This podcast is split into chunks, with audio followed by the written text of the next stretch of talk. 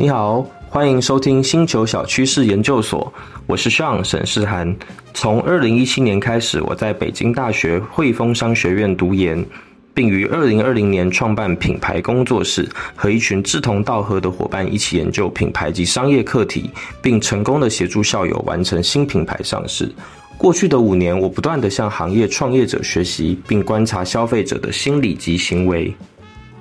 大家好，我是 Jess 江池。在过去的五年中，我在互联网大厂和 4A 广告公司从事广告营销与新媒体传播工作。现在我是一家创业公司的合伙人，经营自己的跨境品牌和自媒体频道。我想和大家一起分享从生活中观察到的小趋势，一起聊聊天。Hello Hello，大家好，我是 April，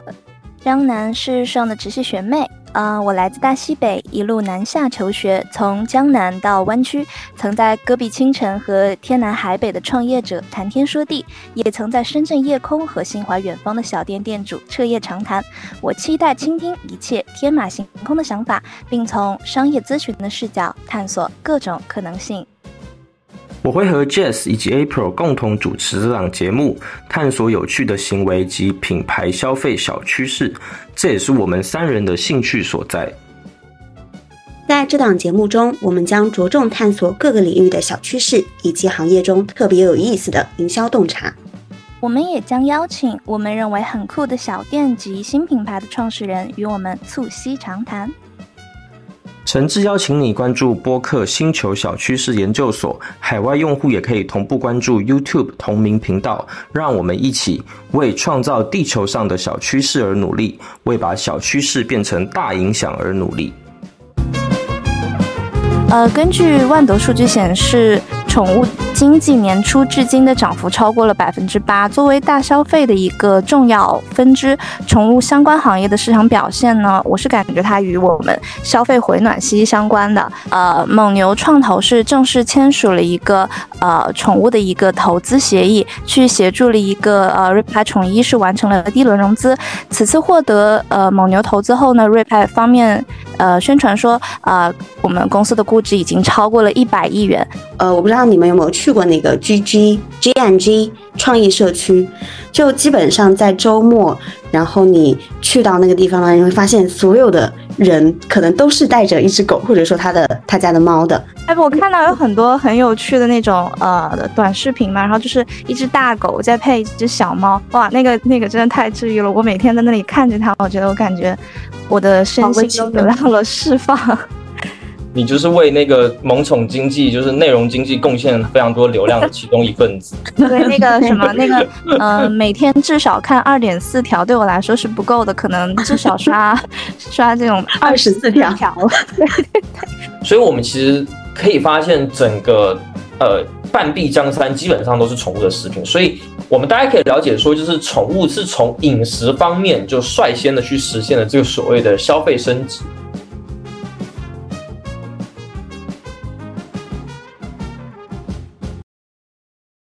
大家好，欢迎来到星球小趋势研究所。那本集呢是我们整个专栏的第一集。那第一集开始呢，我们希望从宠物行业开始聊起。为什么会是宠物行业呢？因为根据二零二零年呃行业的统计数据来看，中国的猫狗合计数量已经突破了一亿只。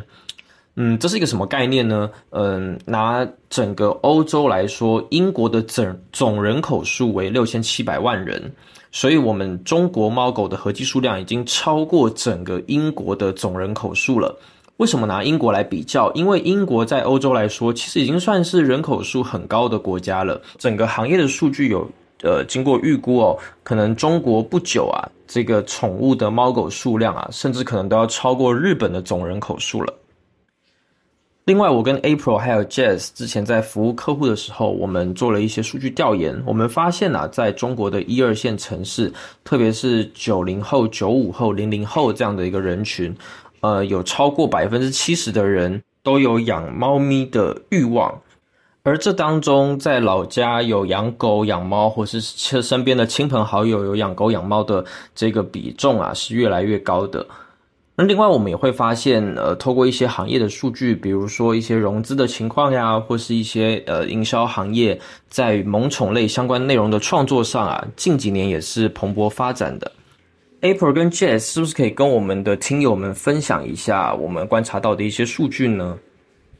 那我这边就先从呃行业融资这个角度来看看吧。嗯，就是据我这边有呃有做一些调查，然后是发现截至在二零二一年的时候呢，就是国内的宠物行业的融资金额已经突破了一百亿元人民币的大关。其中呢，就是平常我们见到比较多的，像呃狗粮啊、猫粮品牌，当然是位居前列。然后还有一些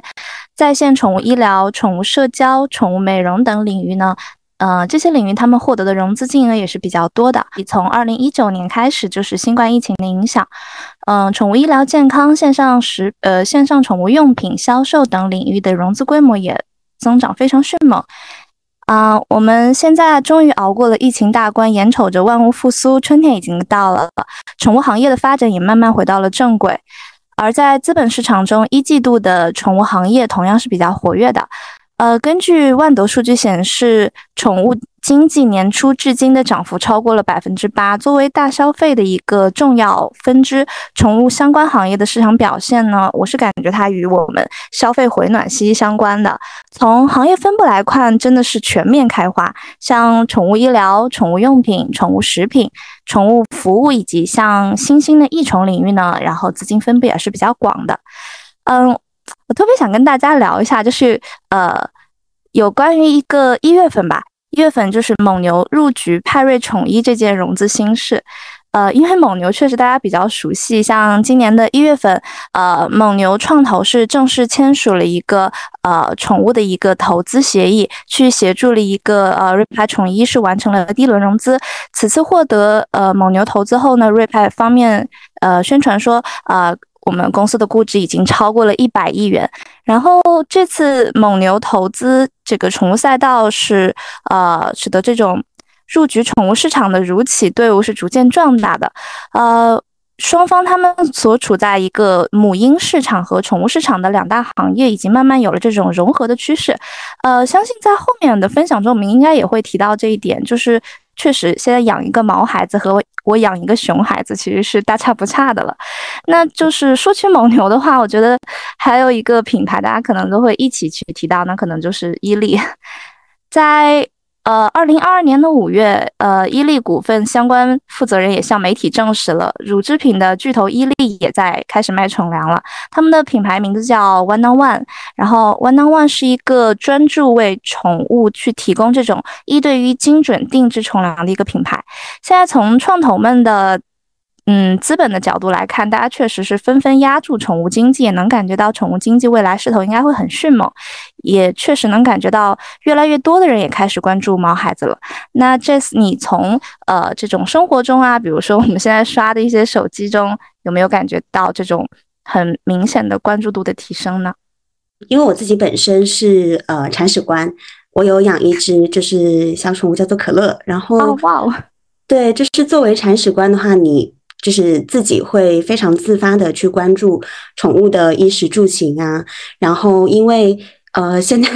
真的是把嗯宠物当是孩当成是孩子来养，所以其实，在每一个方面我都会去比较呃关注，特别是宠物食品的这个行呃这个领域。那我们待会儿也会去深入的一个探讨。然后其实呃作为一个。在新媒体或者说是营销行业摸爬滚打的，呃，一位广告人，其实我自己也是能够明确的感觉到，就是像宠物这个行业，它的不管是呃创作者，或者说是内容，或者说是我们的呃广大的一个用户群体，大家对于这个内容消费它的一个需求，其实都是有一个非常明显的一个增长的。那不管是从就是整一个宠物行业，我们二零二三年其实它的一个行业的预估增速就能达到百分之十二。呃，其实这个速度的话，我不知道大家有没有一个概念呢？就是呃，我们可以拿就是我们今年的两会的一个 G T G D P 的一个目标，全国的 G D P 的增速其实目标是在五的百分之五。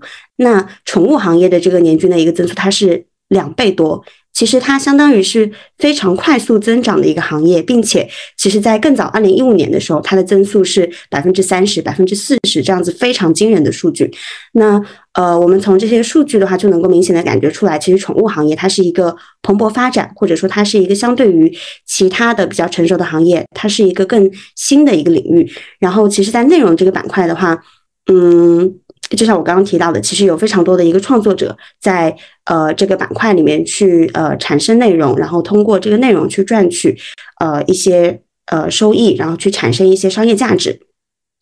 那其实，呃，有一个我很想跟大家分享的一个数据，就是，呃，在二零二零年的时候，其实跟宠物相关的一个内容，月均的阅读量是在八百四十三亿，非常大的一个体量。但是在二零二一年，其实它就已经有一个百分之十八的增长，然后达到了九百九十八亿。那这个数字是一个什么概念呢？相当于是我们平均。呃，我们中国有十四亿的人口，平均平均下来的话，就是每一个人他都会在一天当中看至少二点四条的一个宠物相关的内容。其实这个是呃，我觉得可以就是跟大家分享的，还挺呃惊人的一个数据。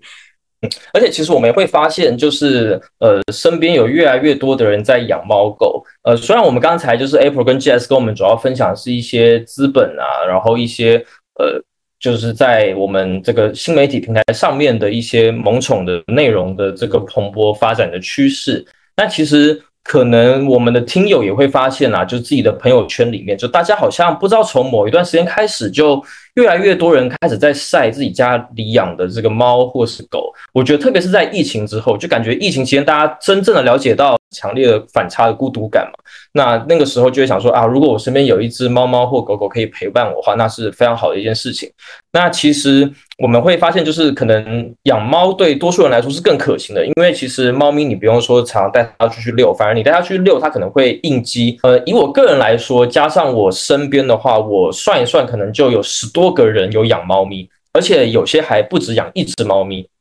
其实像我当时在北大呃念书的时候，我的论文指导老师就也养了好几只的布偶猫。Jess 跟 April 的话，你们有没有观察到，就是说你们可能生活周遭近几年这个养宠的趋势有没有什么样的一个变化？我身边的话，我的呃姐妹们或者说我的公司同事们，其实养宠的一个。呃，渗透率吧是非常非常高的。像我，呃，我们有一个群叫做双周会，是基本上我跟一群啊小姐妹是会双周碰面一次。然后这一个小组里面的所有的女生，她们都有一到两只的猫。然后其实像他们的毛孩子的话，我们每就是每一个家长跟毛孩子都有单独的碰面过，或者说相互照顾过，就是对方的一个毛孩子。那呃，像我在公司的话，其实也有一个同事组建的这样子的一个宠物社群，所以其实在我身边就有非常多的一个铲屎官，然后我能够感受到就是这样子的一个呃宠物带给主人的一个精神上面的释放，或者说压力上面的释放，带给他们更多的社交的一个呃话题。然后我们也会互相分享一些宠物的心得呀，然后产品的推荐呐。呃，我我自己观察到比较显著的一个呃趋势的话是，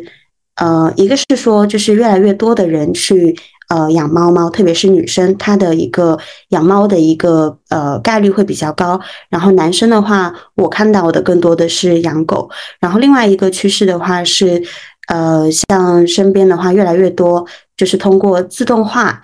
嗯，比如说自动化铲屎，然后自动化喂食器，自动化呃喂水这样子的一些呃更高科技的一些方式，然后去降低就是在养宠的这个过程中一些不愉快的体验，然后去更多的放大就是宠物能够带给人的呃乐趣跟跟幸福感。所以我觉得这两个是我目前比较呃能够看到的两个比较呃跟大家想要去分享的一个趋势。还有刚刚提看到那个。呃，也也之前有看到过 Jess 家的那个小猫，真的可乐真的太可爱了。我一定等我 等我毕业了，我必须也要养一只。但刚刚刚讲到，你说男生可能养狗可能会多一点，但是我感觉我还是比较倾向于养狗加猫。我觉得，而且狗可能会就是优先级可能会排高一点。主要是前阵子像小时候看那个忠犬八公嘛，就好爱秋田。然后前阵子不是又上，就是又又上映了一遍啊。当时觉得狗狗真的太治愈了，然后现在觉得猫咪太可爱。那么。成年人不做选择，我都要。哎，我看到有很多很有趣的那种呃短视频嘛，然后就是一只大狗再配一只小猫，哇，那个那个真的太治愈了。我每天在那里看着它，我觉得我感觉我的身心都得到了释放。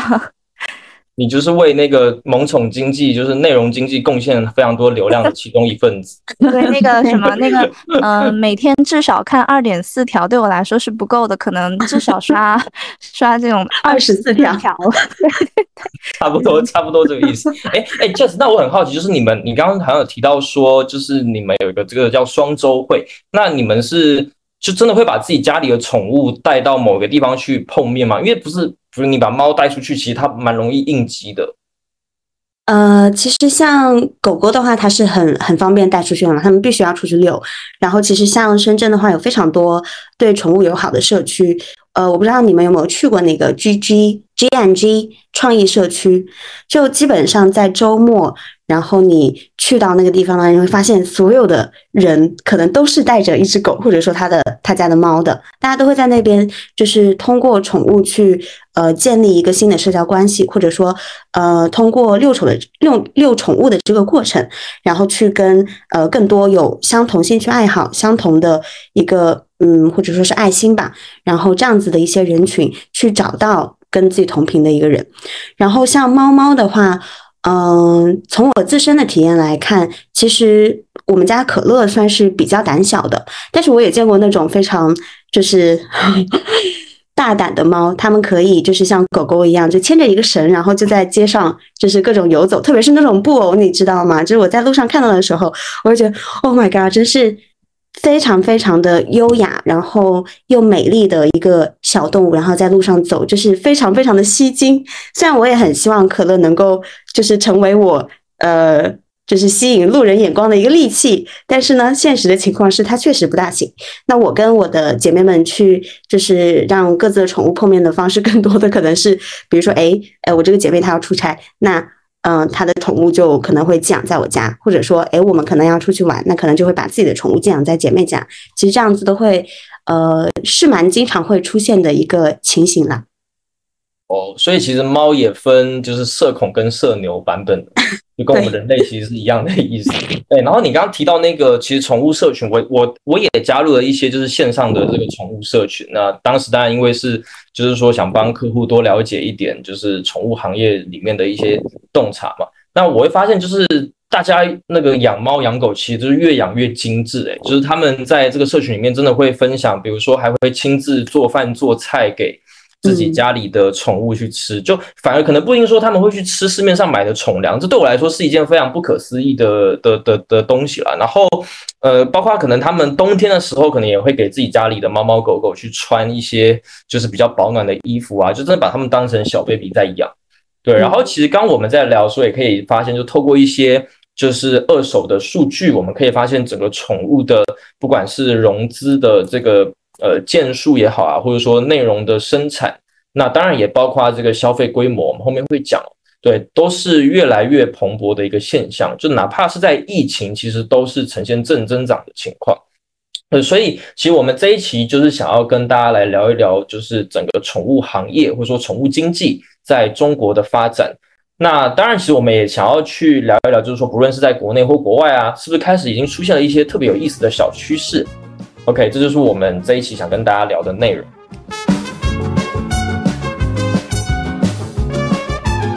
那其实整个宠物行业啊，它嗯，可能不是仅仅只局限于我们说的猫或是狗，其实像是一些异宠啊，比如说鱼类啊、爬虫类啊，呃，甚至有人养兔子啊什么的，或养一些昆虫、鸟类等等，就是这些其实都算在整个宠物行业的大的范围里面。对，但只是说在这个里面的话，就是猫跟狗它的占比是比较相对比较高，而且是近几年就特别受关注的这个饲养的品类。对，所以我们这一期就会暂且就 focus 在猫咪跟狗狗上面。那可能后面几期我们可能会呃可能会邀请一些，比如说养昆虫养特别有心得的的朋友啊，就在小学的时候我上那个自然课，然后。就是呃，就是我们每每个人其实都要养昆虫。那我当时其实养了竹节虫，就不知道大家知不知道，就是长得像竹竿的那种竹节虫，然后在家里，而且我我是养了之后才知道，原来它会飞的。所以就是它在家我们家里面就是满天飞，然后常常我妈都会被吓到这样子。对，所以就是当时也是弄的，就是有点鸡飞狗跳的状况。对，所以就是其实养宠物真的是一件就是很很有意思的一件事情。对，那 maybe 之后我们会找一些其他的朋友来聊一聊其他品类的。这这这个饲养的一些经验，或是看到的一些趋势，对，那我们这一期就 focus 在猫咪跟狗狗。那根据我们就手边有的资料来看呢，其实即便是在疫情期间呢，很多行业可能特别特别是线下的一些行业受到冲击比较大嘛，那大部分行业可能就呈现一个比较停滞状态，或甚至是负增长状态。但其实宠物呢？它特别在一九年、二零年的时候，其实它的增长速度还是很快的。那呃，特别是在这个里面的话，就是猫咪的这个增长的速度是就是尤为亮眼。那可能就是像刚才前面我们有提到，就是养猫咪相对于养狗狗来说，可能相对容易一点，就是你就把它放在家里面，然后放养，就基本上不会有什么太大的问题。但是狗狗你可能就是要花更多的心思带它出去遛一遛啊，等等。我们还会进一步发现，就是可能。以产品商品的这个客单价来说，其实猫咪它的这个不论是精致度也好，或者说它的产品的一些多元性也好，可能是比狗狗还要来的再再复杂一点，然后甚至它的那个客单价可以去到更高一点。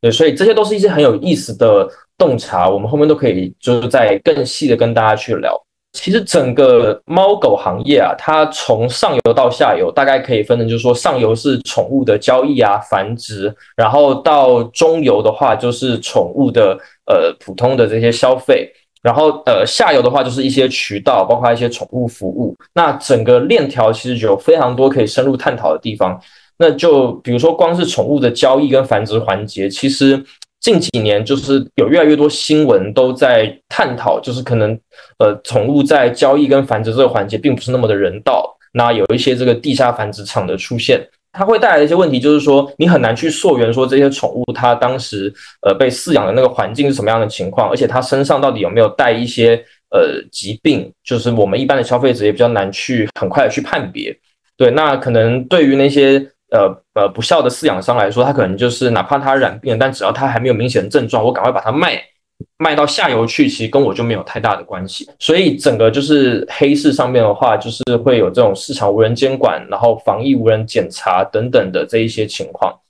那其实另外，呃，前一阵子的新闻还包括就是宠物运输，就是说有有人去呃托运自己家里的猫猫狗狗，然后等到到目的地之后，他们其实都已经呃就已经去世了。那可能很多原因是因为。呃呃，不通风等等的因素，那可能也有一些应激的反应。所以其实，呃，我们会发现，在宠物的交易、繁殖、宠物的运输，甚至是宠物的保险，都有很多不太规范的地方。对，其实都是我们可以深入去探讨，而且也这些也都是怎么说，都算是可以继续发展的一些商业的环节。就像呃，确实，就像刚上有提到的，我们现在的一个宠物繁殖和交易。嗯，确实是比较鱼龙混杂的一个状态。嗯，繁殖和交易是环环相扣的。像国内的繁育端呢，一般像呃犬舍呀、猫舍，还有一些小部分的呃家庭繁育，还有救助中心。国内确实很少看到有很大型的规模化的一个养殖机构。然后交易的行为一般会发生在传统的线下宠物店，然后。它整个交易的流程可能包括有包装啊、检疫，然后配送，还有售后等环节。呃，虽然听起来它有一点怪啊，因为我们确实购买的商品是活体，但确实这个，呃，确实在做这个产品的时候，就是整个过程确实就是这样的，什么配送啊、售后啊。但确实我们国家现在的一个繁育和交易仍然是一个比较鱼龙混杂的一个状态，是没有很规模化。规范化，以及确实是缺乏监管和呃标准化流程，而且现在我也没有看到一些非常明确的准入门槛和准入资质的要求，那就是能够感觉到它的门槛还比较低的。嗯，但是我又觉得从另一个角度来看吧，就是嗯，就是现在看比如说以以猫舍为例，嗯，我之前有去听到过有很多地下繁殖场这种新闻，真的很让人心痛的。但近年确实在。逛街的时候，很经常能看到像这种装修比较温馨的呀，然后想去打卡的这种猫舍，还是让人感觉很暖心，并甚至想要去摸一摸自己扁扁的钱包，然后 呃按耐住自己颤抖的小手。对，然后我觉得任何这种商业现象都离不开市场需求这个关键的比较关键的要素吧。就拿猫咪来举例，现在购买猫猫的。嗯，消费者大多要求的是，就是猫咪品相是比较可爱，血统虽然没有纯到要符合这种行业协会的标准，但至少不要是那种杂交的串串。所以说，这种猫咪的客单价大概是在一个，我有了解过，大概是在两千到两万之间。然后市场会把这种猫咪定定位为一个终端市场。嗯，那这个价位叫终端的话，我们再往上走，像高端猫舍，它的话就是两万加这种。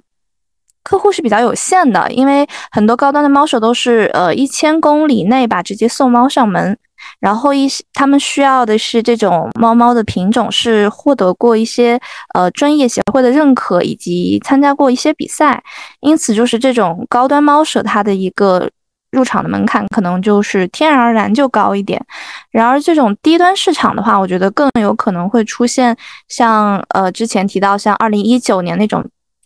地下繁殖场像这种大批量的散养，呃，无序的这种杂交以及规模化生产的情况，因为他们必须要去通过这个规模化，然后才能去实现一个盈利吧。因为中间可能也会有很多猫咪，它是呃生病啊，然后可能由于呃一些病菌的原因，然后去过世。哎，提到这个，我又想到一个话题，就是可能是因为像。猫猫像呃可能会有病猫啊，然后病狗啊这种，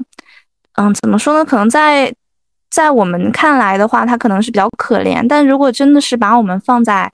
一个猫舍的一个经营者的角度，因为他们其实对我来说，不是对我来说，对，可能对他们这种经营者来说，他们可能就是我的一些产品。乃至于说，就是我的库存。然后，如果在作为一个呃，因为我是有有一定就是会计金融的这种角度上来看，他们其实不管你是活体还是非活体，它其实就是一个病猫病狗，可能就是一个残次品，可能会带一点减值这种存货。然后虽然这样说不好听哈，但就是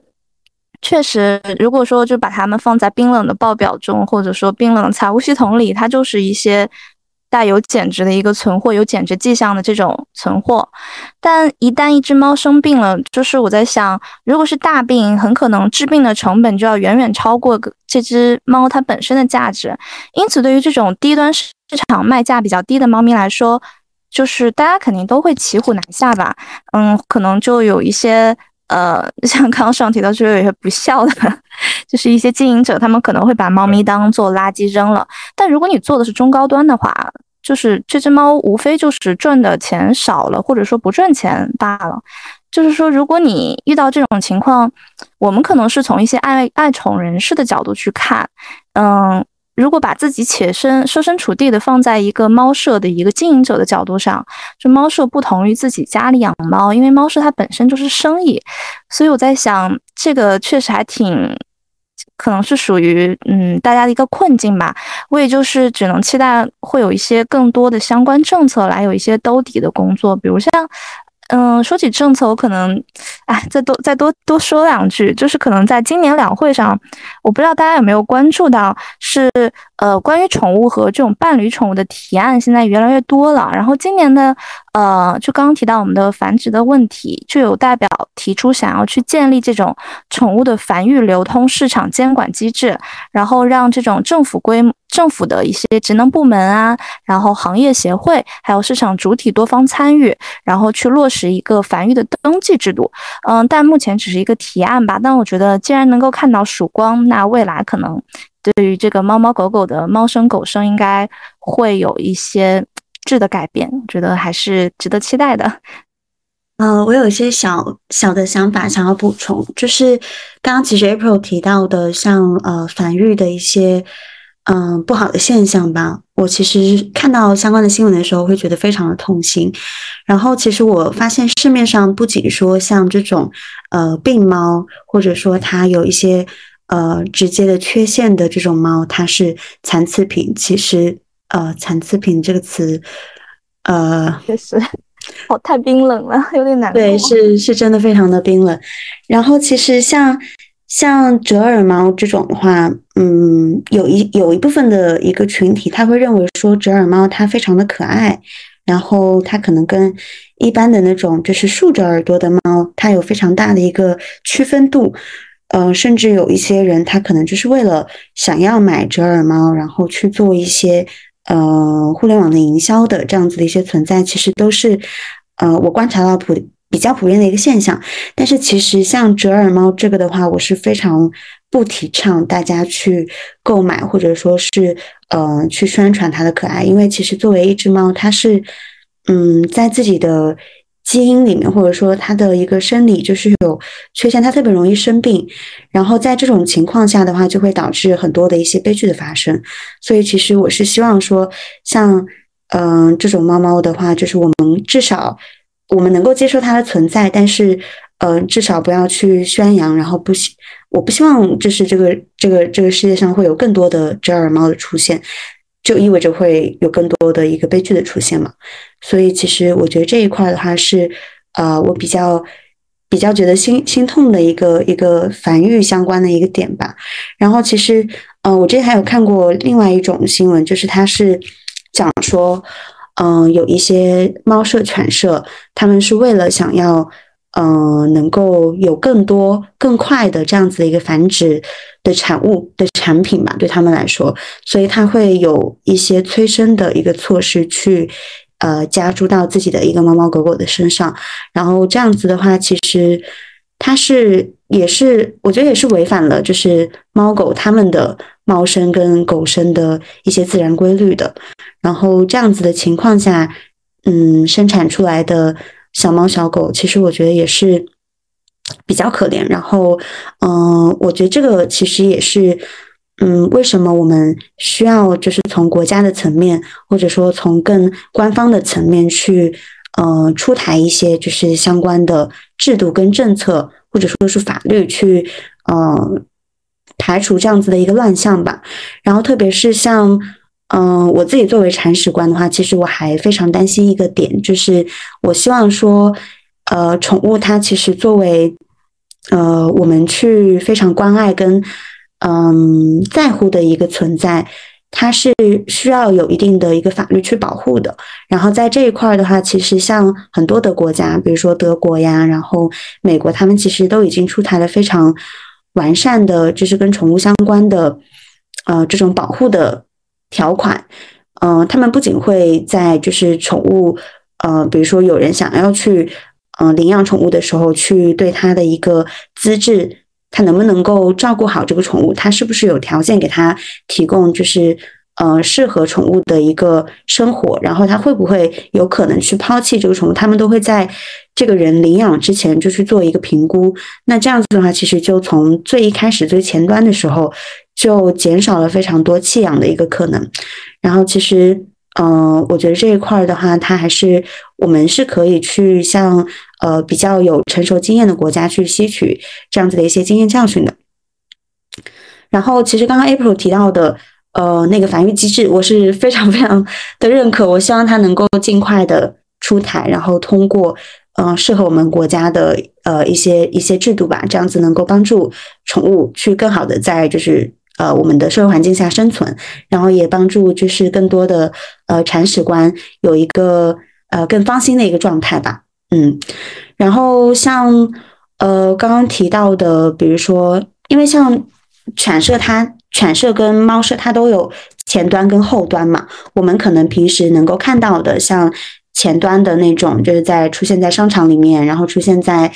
嗯，比如说呃一些步行街比较漂亮的那些猫舍宠舍，它其实都是前端，然后他们会去展出自己比较满意的或者说品相比较好的这些宠物，然后去给大家呃欣赏跟呃互动，然后甚至吸引你直接购买。然后呢，他们其实也有后端，就是供应链的这个部分，去呃有这些专门负责繁育的人去呃给他们提供很多的猫猫狗狗。然后其实在我自己购买宠物的过程当中的话，我是有发现有一个呃比较大的一个 bug，我是也给大家提一个醒，就是我之前的话，我自己非常喜欢金毛，嗯，虽然我还没有养，但是我迟早会拥有金毛的。然后呢，我其实在呃之前就有联系过一些犬舍去问说，呃怎么去。呃，让他们帮我挑选金毛，因为我自认为是可能没有他们那么专业嘛，所以我就希望说，哎，你能不能从就是你自己繁育过、接手过这么多的呃金毛之后，你能不能帮我去做一个挑选？然后其实我当时的心态是一个是我从他们那边获取一些呃，比如说挑选金毛的一些技巧，然后他们的推荐，然后呢，我同时货比三家，在这个过程当中，我货比三家的过程当中，我发现有一个很。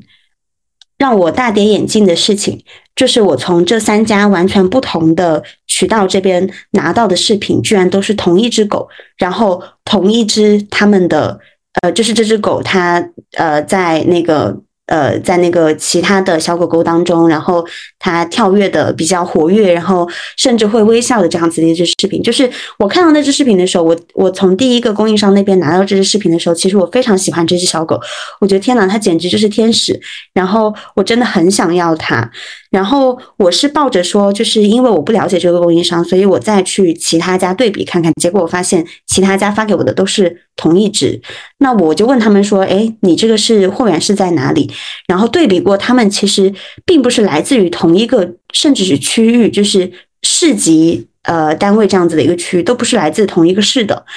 那他的一个视频都会是一模一样的。其实我就觉得这背后其实有非常多黑暗的东西，或者说。呃，他们在欺骗消费者这样子的一个行为，所以我建议大家，如果想要去买，呃，猫猫狗狗的话，还是线下挑。然后，如果你能够看上某一只的话，那你最好就是就立刻马上就把它收入囊中，而不是比如说，哎，过几天我再给你送上门，或者说过几天我再寄给你这样子的一个状态，我觉得会有很多的不可控的因素产生。嗯，怎么说呢？我们光是在宠物的这个繁育的跟宠物的这个交易上面，我们就看到了非常多的乱象。那，嗯，其实我觉得现在有个比较好，就是说，呃，我可能有时候在滑抖音的时候会看到，就是有一些那种收容所，他们就是以这种就是收容所加直播的模式，那他们其实不是以贩售呃猫咪或是狗狗来盈利。而是说，他们透过一些直播收益也好，打赏也好，或者说一些带货也好，以这方面来去盈利。那呃，其实他们呃收养的这一些猫咪或狗狗，他们之间都是一些流浪猫或流浪狗。那他们会呃给予比较好的一些治疗啊，然后会给他们比较好的照顾，然后也会让一些想要养猫咪跟狗狗的这一些新的我们叫做新手铲屎官过去那边去以领养的形式，而非。购买的形式来去获得自己的呃第一只爱宠，就是我觉得这样子的模式其实它是非常值得被推广的。呃，那我们就尽量可能以领养代替购买这样的一个一个方式。可能会让，就是说会减少这些不人道的行为在我们的生活周遭发生。那我们如果继续再聊这个话题的话，我们可能都要做成一期宠物公益节目了。那我们现在其实其实宠物的大盘子它非常的大了。那我们现在就是还 focus 在交易跟这个上游这个繁殖的环节。嗯，那其实我们这一次真正就是说，可能想要跟大家去聊一聊的一些小趋势，可能是比较贴近宠物的中下游，也就是宠物的这个消费还有服务的两大板块。那其实，在整个宠物的中下游环节啊，宠物的食品它是占最大宗的，它几乎是可以，就是说你有一半的市场份额其实都是宠粮，然后宠物的一些零食啊、补给品啊、保养保健品啊等等的。那再来其次就是宠物的一些用品。比如说宠物的玩具配件，就我们呃玩的一些逗猫棒啊，然后就是会呃让猫咪很上头的那些猫薄荷的那种产品，那还包括就是宠物的这个洗护用品，还有宠物的居家生活用品。那最后面呃大概百分之十到百分之二十呢，就是宠物的医疗保险、美容、丧葬、训练、寄养等等的一些周边的配套跟服务。所以，我们其实可以发现整个呃。半壁江山基本上都是宠物的食品，所以我们大家可以了解说，就是宠物是从饮食方面就率先的去实现了这个所谓的消费升级。所以呢，我们下一节开始，我们将从这个宠物食品开始跟大家细细的说起。